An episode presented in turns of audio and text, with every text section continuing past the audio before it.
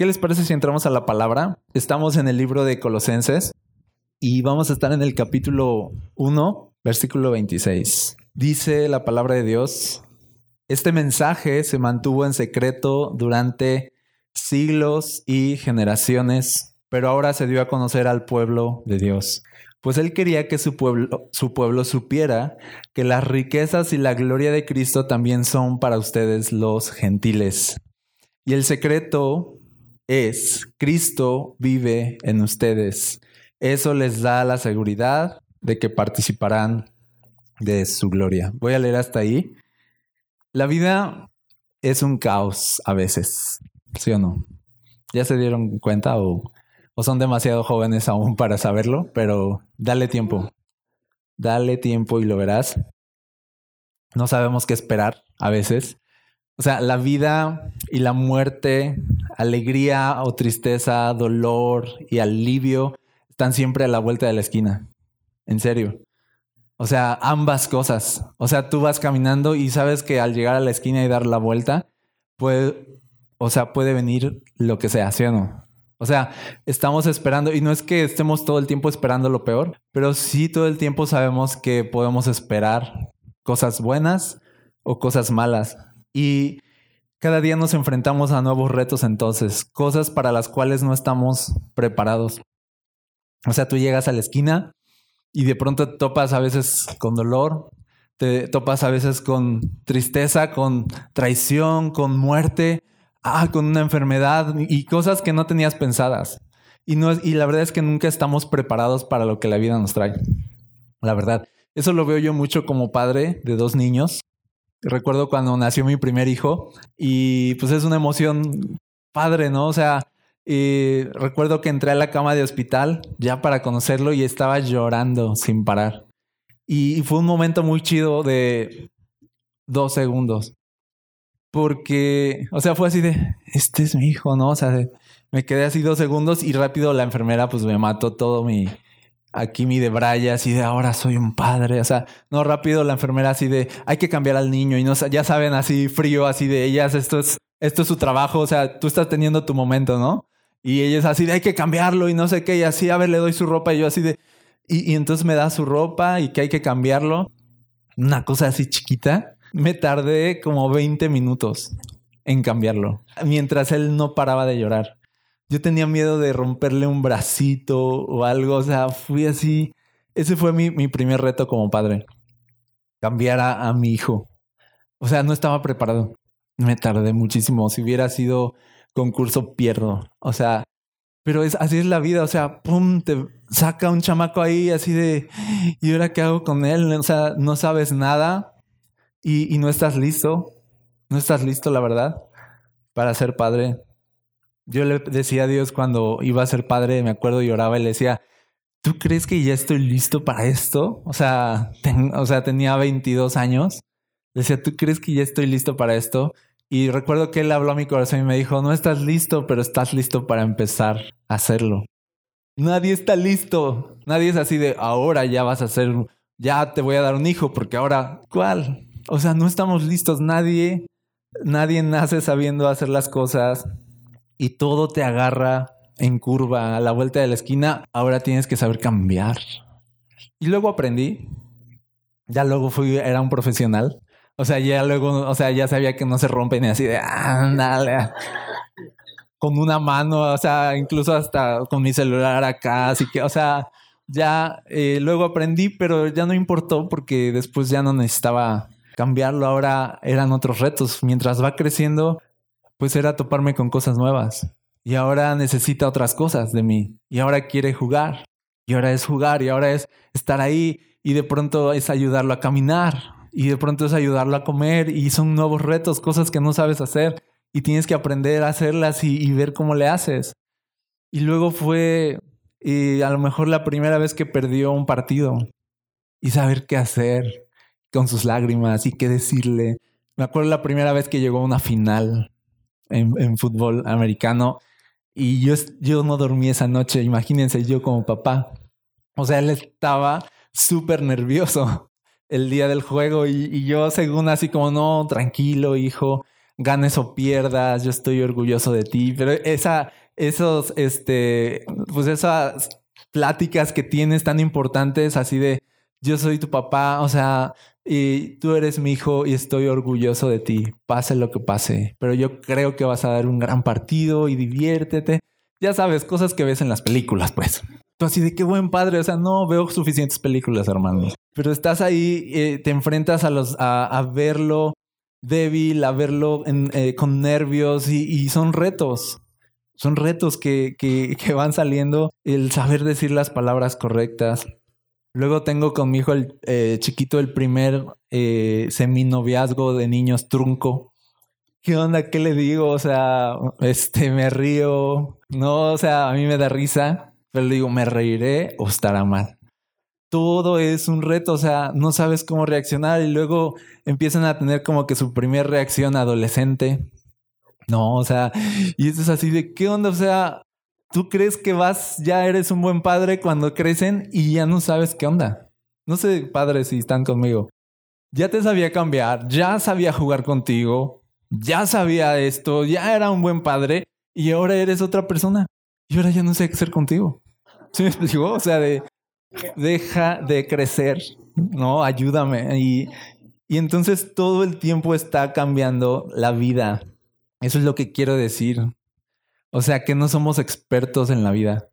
La mayor parte del tiempo somos novatos en la vida. ¿Sí o no? Somos novatos todo el tiempo. Entonces todo el tiempo hay retos, todo el tiempo hay situaciones que nos van a rebasar. Acostúmbrate. O sea, la verdad, la vida te va a rebasar. Al doblar la esquina, te va, va a venir algo nuevo, algo que no sabías cómo vivir, cómo abordar y vas a tener que vivirlo. Entonces, ante esto, ante esto que es la vida, ¿cuál es la respuesta cristiana ante, la, ante una vida así que te, te da cosas que no estás preparado para vivir? Se oye mucho que, que, la Biblia es la respuesta, se oye mucho que la Biblia es como un manual de cómo vivir y entonces como que la Biblia te prepara para, para vivir mejor tu vida, y yo diría así de, mm, si bien la Biblia nos dice mucho de lo que deberíamos hacer, también nos dice la misma Biblia que no podemos hacerlo en nuestra fuerza. O sea que esto no es como de, ah, quieres saber cómo te vaya mejor en la vida y cómo estar más preparado para cuando seas padre. Aquí en la Biblia lees un manual y así de, no, aunque lo leas, aunque lo sepas, aunque aquí diga, ama a tu prójimo, es fácil y así de, aunque lo leas, aunque diga aquí de, cría a tus hijos en disciplina y amonestación del Señor, no es así de, ah, qué bueno que tengo esa información. No, no se trata de tener información. No es tan sencillo como decir, de aquí está el manual y ya lo voy a, lo voy a saber y entonces ya lo voy a poder hacer. Eso no es así. Les voy a dar un resumen de por qué no es así. Dios le dio la ley al pueblo para que la obedeciera. Pero el pueblo, ¿sabes qué hizo? No pudo obedecerla. Ellos tenían el manual, ellos sabían cómo vivir, pero no pudieron. Dios les decía, es así, es así, es así, A, B, C, y ellos así de, no, X, Y, Z. O sea, ellos nada más no lograron obedecer a Dios. Y entonces en la misma Biblia se nos da a entender como que llega entonces Jesús y dice así de, ya ven, no pueden. No pueden obedecer a Dios. Y es a lo que nos lleva este versículo, que dice el verso 26. Este mensaje se mantuvo en secreto durante siglos y generaciones, pero ahora se dio a conocer al pueblo de Dios. ¿Cuál mensaje? Dice, ¿cuál secreto? Si se mantuvo en secreto algo. En medio de Dios diciendo, obedezcan mi ley, en medio de Dios diciendo, la vida es así y la vida funciona así. En medio de todo había un secreto guardado. Porque cuanto más se aferraba la gente a decir, vamos a obedecer, y cuanto incluso más estricta la gente se volvía en decir, hay que obedecer a Dios, hay que echarle ganas, peor, peor. Simplemente se topaban con pared, se topaban de, ay, no puedo, ay, no estoy listo, ay, otra vez fracasé, ay, otra vez fallé. Pero había un secreto en medio de todo. ¿Cuál secreto? Dice aquí el verso 27. Este es el secreto. Él quería que su pueblo supiera que las riquezas y la gloria de Cristo también son para ustedes los gentiles. Ahorita voy a tocar eso, pero dice, y el secreto es Cristo vive en ustedes. Este es el asunto con esto del cristianismo. Es esto, no puedes cumplir la ley de Dios, necesitas que Cristo viva en ti. No puedes simplemente decir, tener la información correcta. Necesita Dios habitar dentro de ti para poder cumplir lo que Dios quiere que cumplas. Ese es el secreto, eso es lo que la gente no captó, dice, estuvo eh, velado a sus ojos, ellos no comprendieron, ellos creían que tenían que echarle más ganas, pero la verdad no podían, no podían, no podían, y esa era la idea, que la gente se diera cuenta que no podía y que entonces los preparara para venir totalmente devastados, totalmente necesitados y decir, o sea, de, o sea, soy un fracaso, o sea, soy un pecador, o sea, no puedo con esto. Y entonces necesito ayuda. Y entonces es ahí cuando en humildad reconocemos nuestra incapacidad de obedecer a Dios y seguirlo. Ahí es cuando venimos, oramos y pedimos ayuda. Y entonces se nos revela que al final la respuesta y el secreto de vivir como a Dios le agrada no es echarle más ganas, sino de que Cristo viva dentro de ti. Eso es el secreto. Dice, Cristo vive en ustedes. Entonces, por ejemplo, miren, la Biblia deja de ser un manual de operaciones y se trata más de la palabra que cobra vida dentro de tu ser y te hace una nueva persona. Así funciona. Si tú ves la Biblia como de manual de operaciones, ok, y yo sé que lo decimos a veces, yo lo respeto, pero pienso que es, es como muy, no sé, técnico decir manual, porque la Biblia es vida, dice. Es vida que tiene que cobrar vida dentro de ti. El secreto no es tener la información correcta, sino tener a la persona correcta dentro de ti viviendo. ¿Sí, ¿Sí lo ves? No es nada más decir, ah, ya sé cómo es, sino que esto cobre vida dentro de tu ser. Y, y la Biblia dice que la palabra de Dios es vida a nuestro ser. Y entonces Cristo se va formando en nosotros. Se los voy a decir así, no necesitamos tanto saber qué hacer, sino ser transformados por Dios. No es tanto decir de, es por aquí, porque aunque lo sepamos y, y, cuántos aquí no sabemos lo que es correcto y lo que no, claro que sí. De saberlo a hacerlo, uy, es otra cosa. Pablo lo decía, yo ya sé que es por aquí. Y lo que yo ya sé que es bueno, dice, simplemente no puedo hacerlo lo que yo ya sé que es correcto, simplemente no se me da la gana. Sí, ¿no? Ah, me están entendiendo, yo los conozco. O sea, así de, no se me da la gana, o sea, no lo siento, no lo quiero hacer. Y así funciona, hay una incapacidad en mí para poder seguir a Dios y obedecerlo y amarlo y vivir de la manera que Él agrada. ¿Qué necesito? Ser transformado en otra persona. No tanto tener la información, sino tener a Cristo en mí. Entonces ser cristiano no es tener la información de quién es Dios, sino tener a Dios en nosotros. Así funciona. Jesús no vino a enseñar personas, vino a poseer personas. Jesús no nada más quiere decirte, mira, es esto, esto, esto, esto, esto. No, Jesús quiere poseer tu vida. Jesús quiere vivir dentro de ti.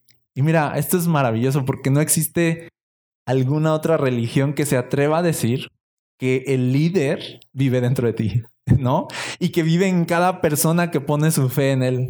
Pero eso es lo que dice la Biblia, el gran secreto, o sea, eso es así como, el gran secreto es este, que cristianismo no se trata de una filosofía, de una enseñanza, de una religión hueca, se trata de Dios viviendo dentro de cada persona.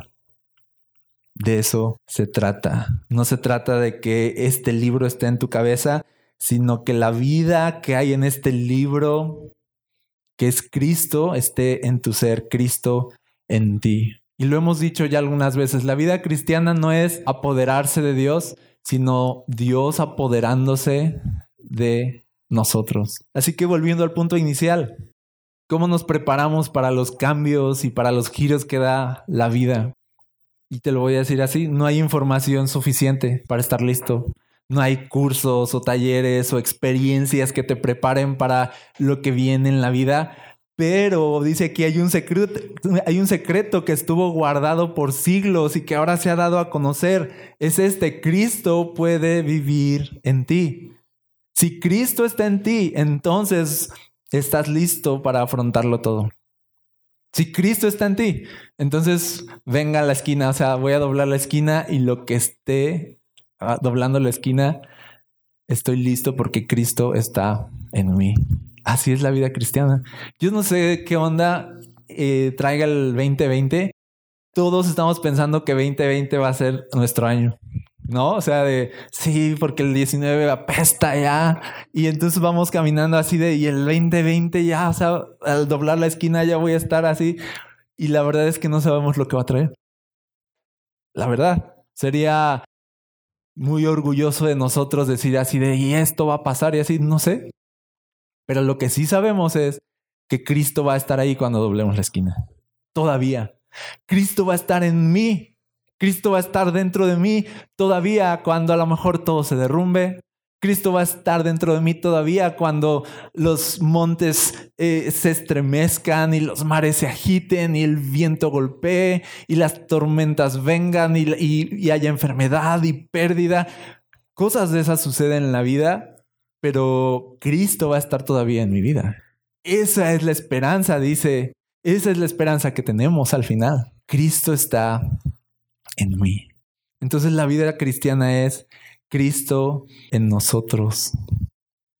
Cristo en nosotros. Recuerdo cuando yo puse mi fe en Jesús, tenía 18 y comencé a caminar en mi vida cristiana, pero esta idea de Cristo está en mí me pegó mucho. Yo y, yo decía, Cristo vive en mí y pensaba así de, el que, el que sanaba enfermos, el que sanaba enfermos y hacía milagros está dentro de mí. Y yo, dije así de, pues con permiso, a ver, tráiganme un enfermo, o sea, porque yo traigo a Jesús aquí, el que sanaba enfermos. O sea, agárrense. Y yo pensaba así. Y la verdad, si quieres, era a lo mejor como algo de, es que está conociendo apenas, ¿verdad? Pues dejen. La verdad es que, ¿qué importa? O sea, yo puse mi fe en eso y empezaba a orar por los enfermos y sanaban. La verdad es que sigo pensando lo mismo. Si, de, si Cristo está en mí, o sea, eh, dice ahí, pondrán las manos sobre los enfermos y sanarán. Y saben, lo seguimos viendo. No porque es que yo, yo que soy nada, tú que eres nada, Cristo está en ti. El que sana está en ti. ¿Sí me explico? Entonces, es así de sencillo, es así de, de sencillo, pero así de real. Cristo está en ti. Y me gusta cómo dice que dice, quiere que sepamos o sea, Dios quiere que sepamos. Dice, Él quería que su pueblo supiera, verso 27, que las riquezas y la gloria de Cristo también son para ustedes los gentiles.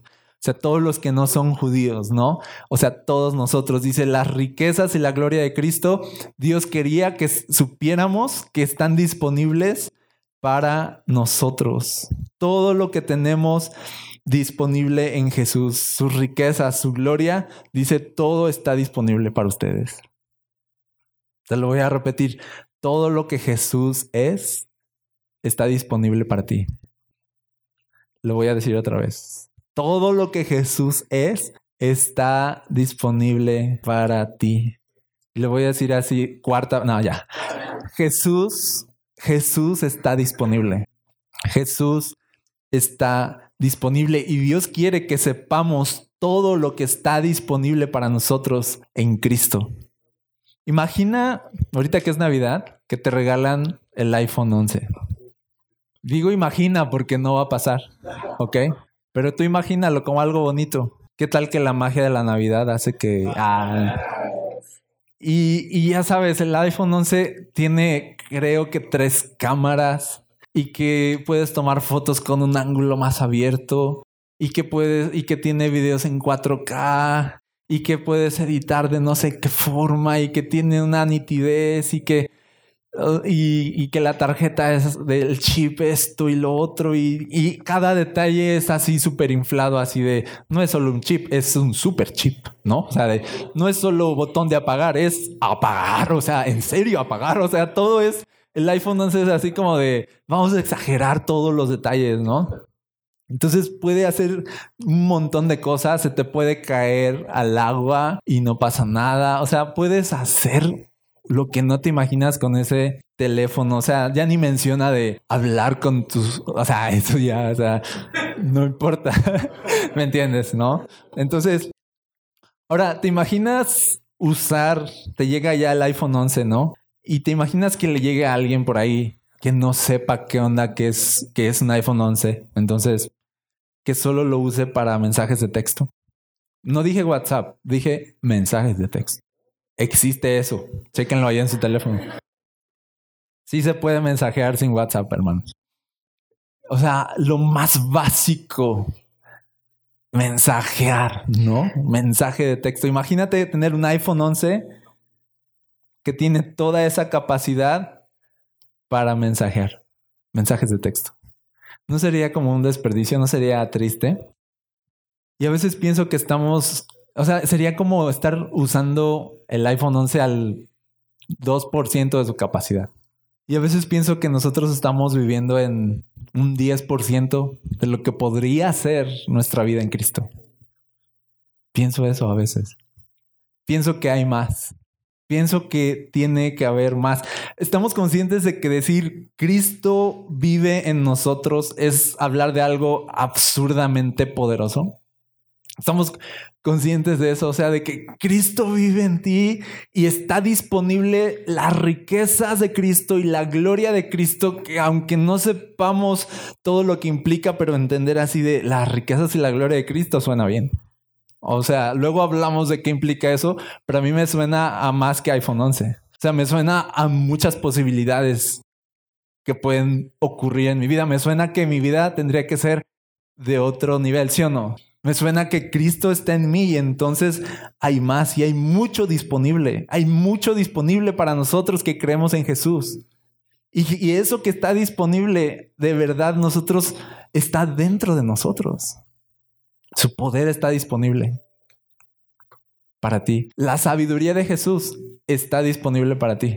La fuerza de Jesús está disponible para ti. Las palabras de Jesús en tu boca están disponibles para ti. La gracia de Jesús está disponible para ti.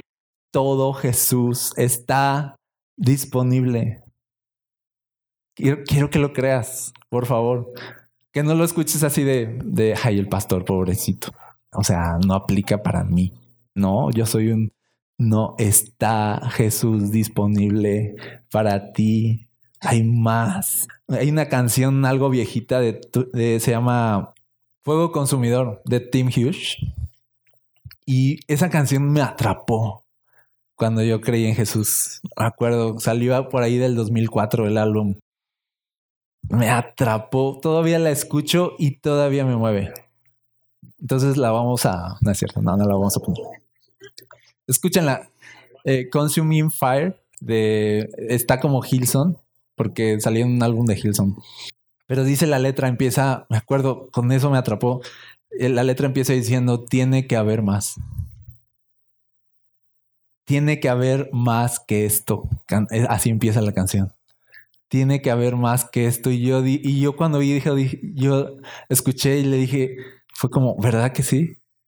¿Verdad que sí? O sea, fue como de, oh, encontré un amigo, ¿no? Que cree que tiene que haber más que esto. Hay más personas que creen que tiene que haber más que esto, que no podemos simplemente ser personas así de, oh, soy cristiano y ya, o sea, tengo una vida normal y todo X. O sea, de, yo decía de, es que ahí dice que Cristo vive en nosotros y que está disponible para nosotros. ¿Por qué va a ser mi vida X? Sí, me explico. Decía esta canción, tiene que haber más que esto. Aliento de Dios, ven y sopla sobre nosotros. Tiene que haber más que esto. Espíritu de Dios, esperamos en ti. Fuego consumidor, enciende una llama de pasión por tu nombre. Y luego canta, que haya una pasión por tu nombre en nuestro corazón. Y esa canción me pega mucho hasta la fecha.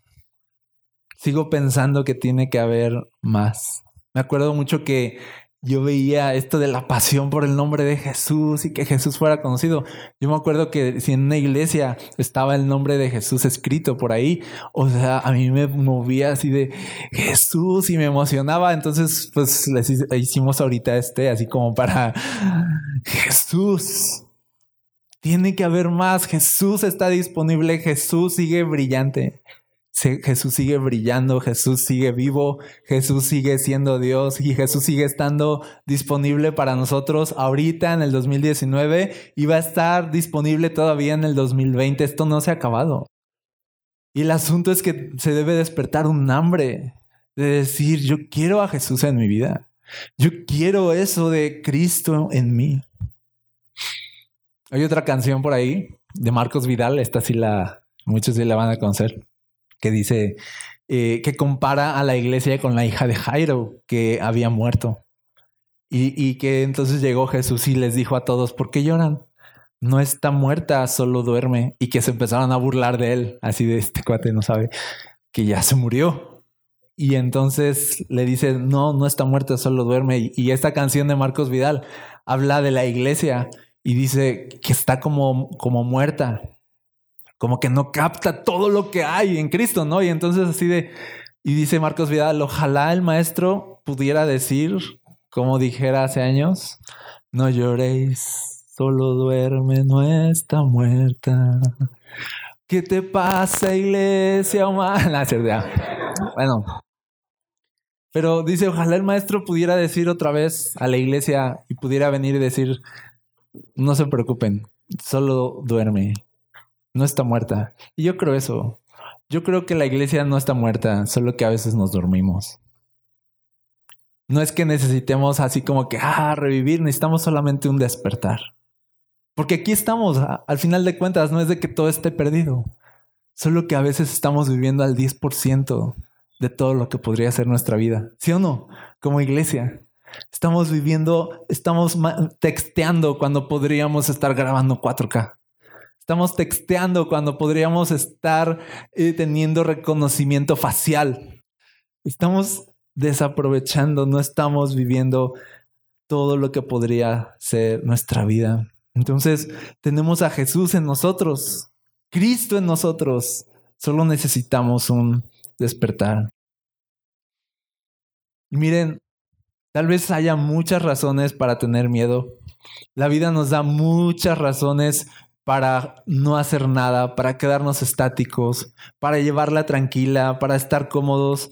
Y, puede haber muchas justificaciones que tú tengas para decir de es que yo esto, es que yo aquello, y tener miedos y decir no, yo hasta aquí, yo así, pues no, no, yo, muchos decimos este cristianismo que es del 10% para mí de aprovechado al 10% así de yo no me meto con nadie, que nadie se meta conmigo y yo todo en paz.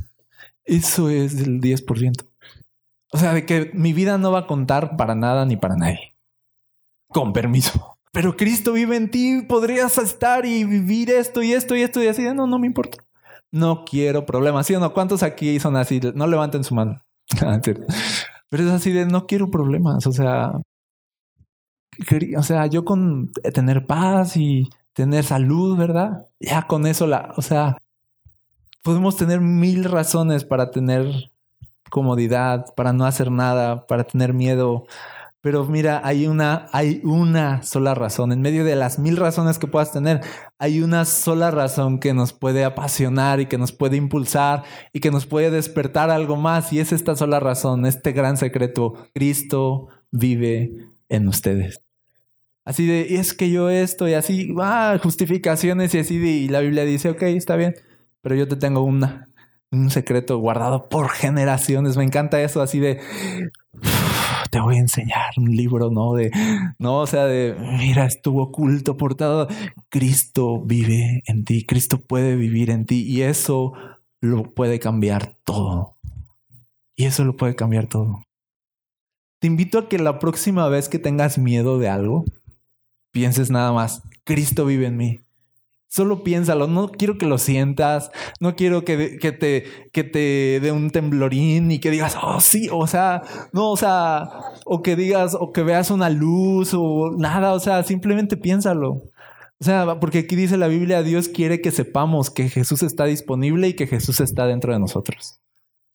Y entonces simplemente es pensarlo así de, Jesús está conmigo ahorita mismo, Jesús está en mí ahorita mismo, así que ahí voy.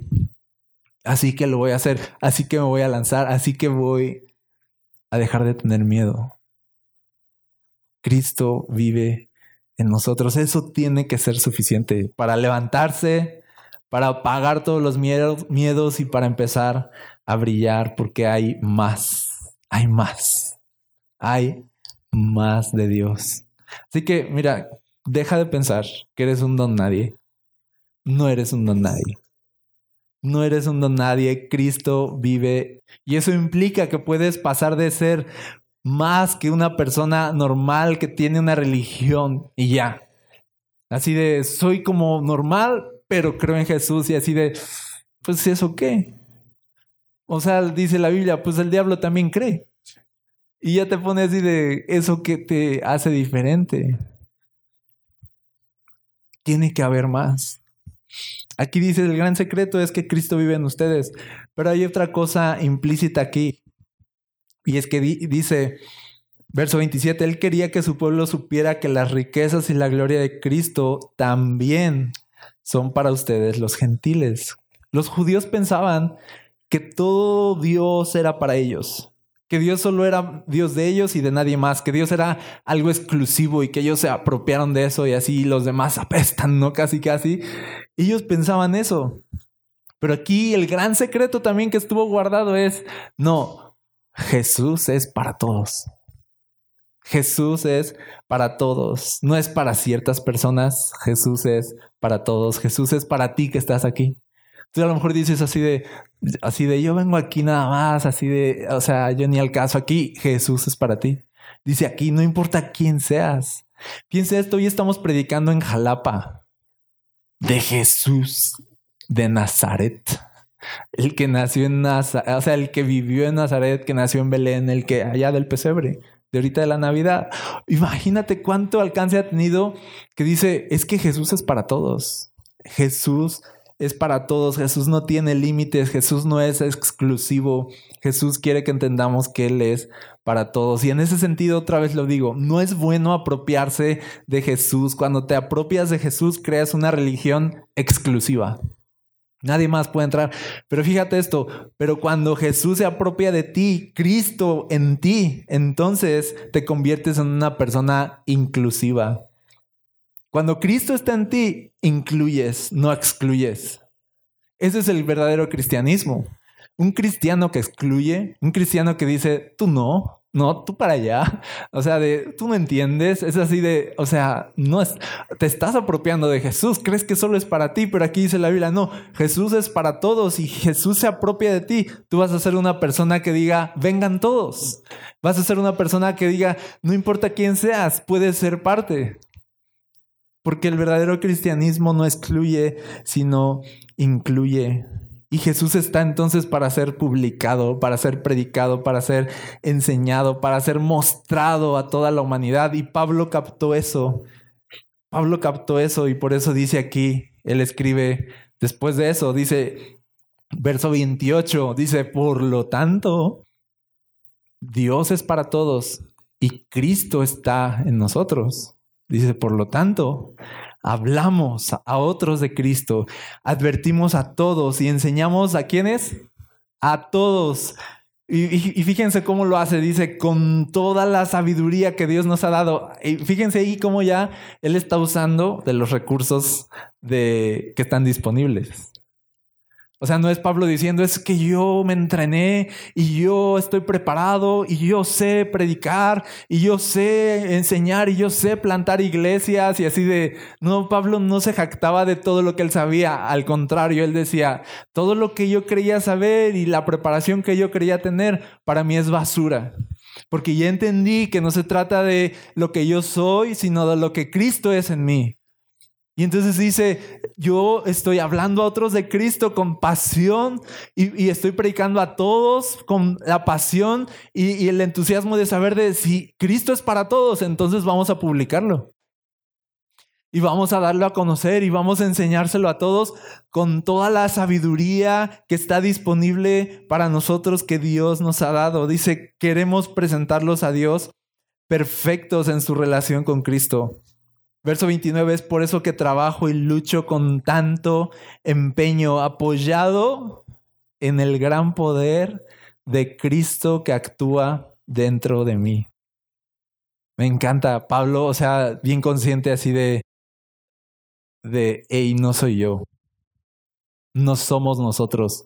Sí trabajo, sí lucho, me esfuerzo, dice, pero apoyado en el gran poder de Cristo que actúa dentro de mí. tú empiezas a pensar que vas solo en la vida, que vas solo en tus responsabilidades, que vas solo en los retos que tienes diarios en tu vida.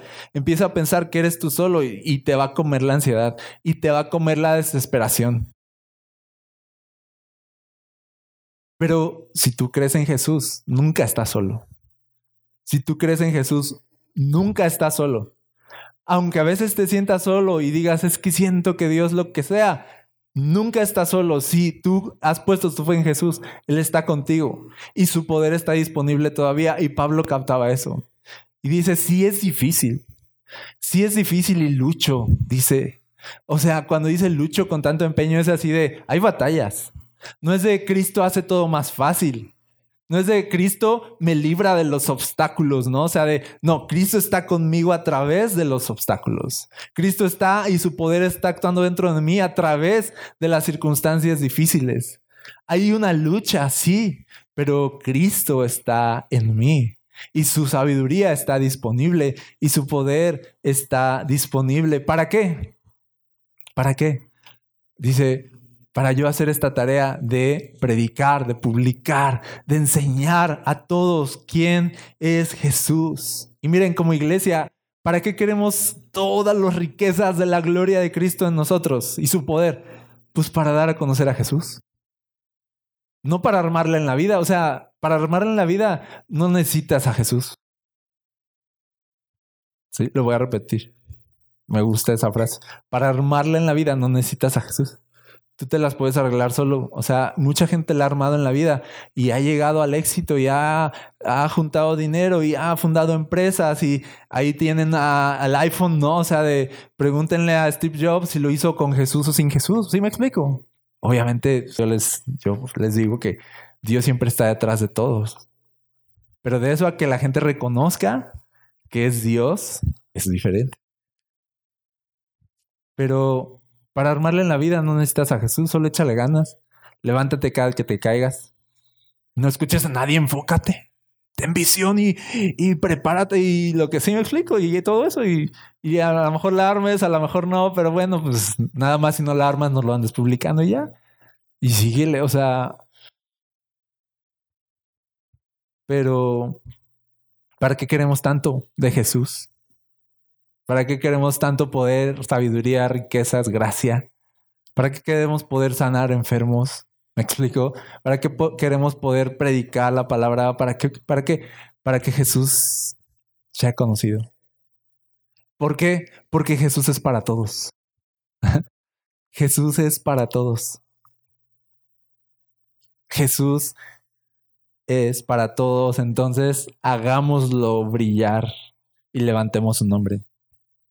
Y hoy me apoyo de este letrero para que nos enfoquemos en eso de Jesús es para todos, entonces hagámoslo brillar. ¿Sí? No porque Él no brille solito, sino de que podemos hacerlo brillar a través de nuestra vida y luchar y esforzarnos con empeño, con todo el poder, dice que está actuando dentro de nosotros. Entonces, mira, la gente no necesita más métodos, más filosofías o más principios morales huecos. La gente necesita a Jesús. Tú necesitas a Jesús. Jesús no vino a enseñar personas, Jesús vino a poseer personas. Y cuando eso ocurre, entonces todo es posible. ¿Te lo crees? Quiero decirte algo y con eso terminar y repetírtelo. No eres un don nadie. Cristo está en ti. Vamos a, en estos días de oración que vamos a tener, vamos a buscar captar eso. Vamos a buscar captar todo lo que está disponible de Cristo para nosotros y empezarlo a vivir. ¿Saben qué quiero ver? Yo, o sea, como pastor, yo quiero ver una iglesia que encuentra el propósito de su vida en mostrar quién es Jesús. Y que puedas tener esta pasión de yo quiero conocer a Jesús y darlo a conocer. Y quiero entender que mi vida cuenta. Y yo estoy seguro que hay aquí muchos iPhone 11. ¿Sí me explico? Texteando nada más. Diciendo así de, no, yo así de, y no sabes que tienes vista panorámica. Sí, o sea, de, Yo estoy seguro que aquí hay mucho talento, muchos dones, muchas personas que Dios podría levantar y usar y no, y no está sucediendo. Pero ¿saben qué va a suceder? Yo, yo veo una iglesia que se va a levantar y que desde el más pequeño hasta el más grande va a tener, a tener propósito aquí y va a tener propósito allá afuera. Yo lo creo en serio. La cosa es que estoy tratando de que tú lo creas para que entonces todos lo creamos y entonces esto se va a armar, esto se va a poner bueno. ¿Sí? Y para que podamos llegar al otro año, para que pase lo que pase, no importa lo que venga el próximo año, vamos a ser una iglesia unida, trabajando juntos, luchando con empeño, apoyados en el gran poder de Cristo, actuando dentro de nosotros. ¿Para qué? Para conocer a Jesús y darlo a conocer. Amén.